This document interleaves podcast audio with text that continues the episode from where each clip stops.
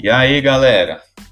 É, meu nome é Ricardo de Castro, sou personal trainer, consultor esportivo, especialista em fisiologia do exercício e tenho uma vasta experiência na modalidade.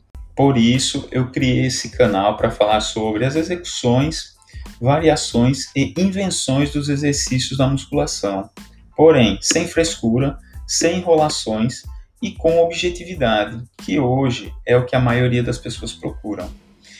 Nessa primeira temporada, todas as segundas, quartas e sextas, vocês terão novos episódios.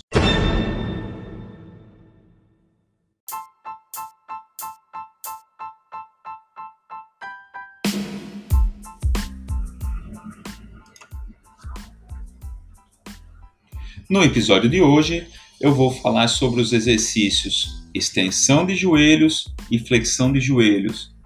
Vamos lá então, galera?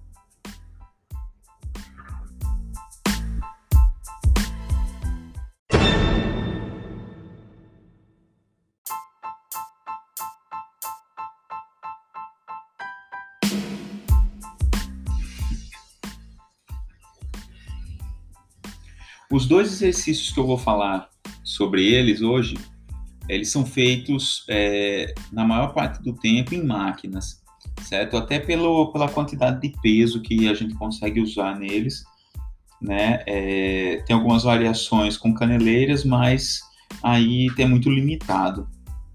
Então, a maior parte do tempo a gente utiliza máquinas, certo? Praticamente todo o tempo. Tá? Então, nós vamos falar sobre a extensão de joelhos e flexão de joelho, certo? Então, o exercício de extensão de joelho é bem simples. Você vai sentar no, no, no equipamento, fazer a regulagem lá, distância de banco, distância do, do eixo de, de execução, né, que, ou seja, o seu joelho, alinhar ele com a máquina e o apoio onde fica lá na sua canela, certo? Lembrando que Quanto mais longe do eixo o apoio, mais pesado vai ficar o exercício, ok?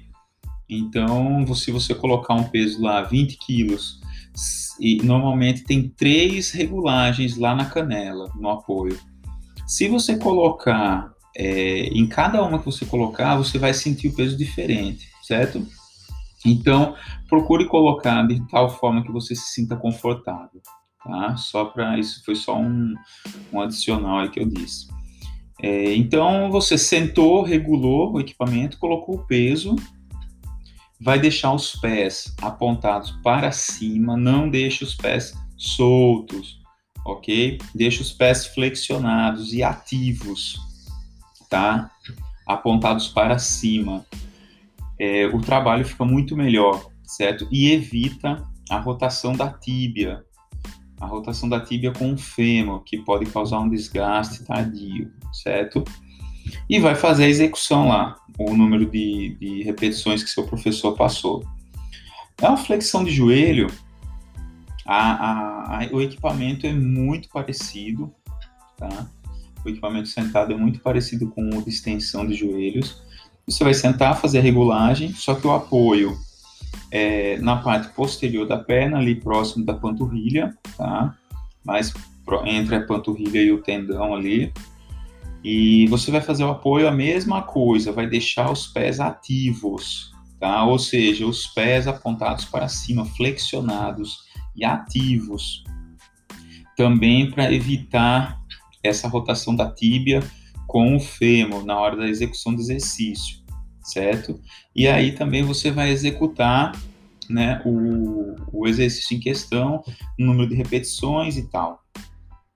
Flexão de, de, de, joelhos, nós temos também a variação dela, que é a flexão de joelho deitado, certo?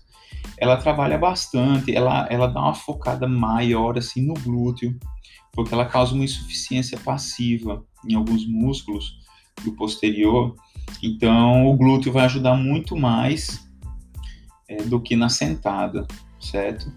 É, são dois exercícios, né, tanto o, a flexão de joelho sentada quanto a deitada, que o pessoal chama de mesa romana. É, os dois exercícios são ótimos, certo? Mas é legal dar uma variada entre um e outro.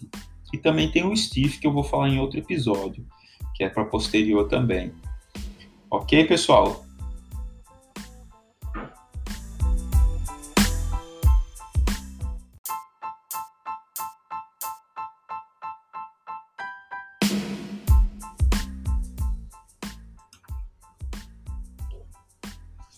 E no próximo episódio eu vou falar sobre os exercícios adução de quadril e abdução de quadril, suas variações e também suas invenções.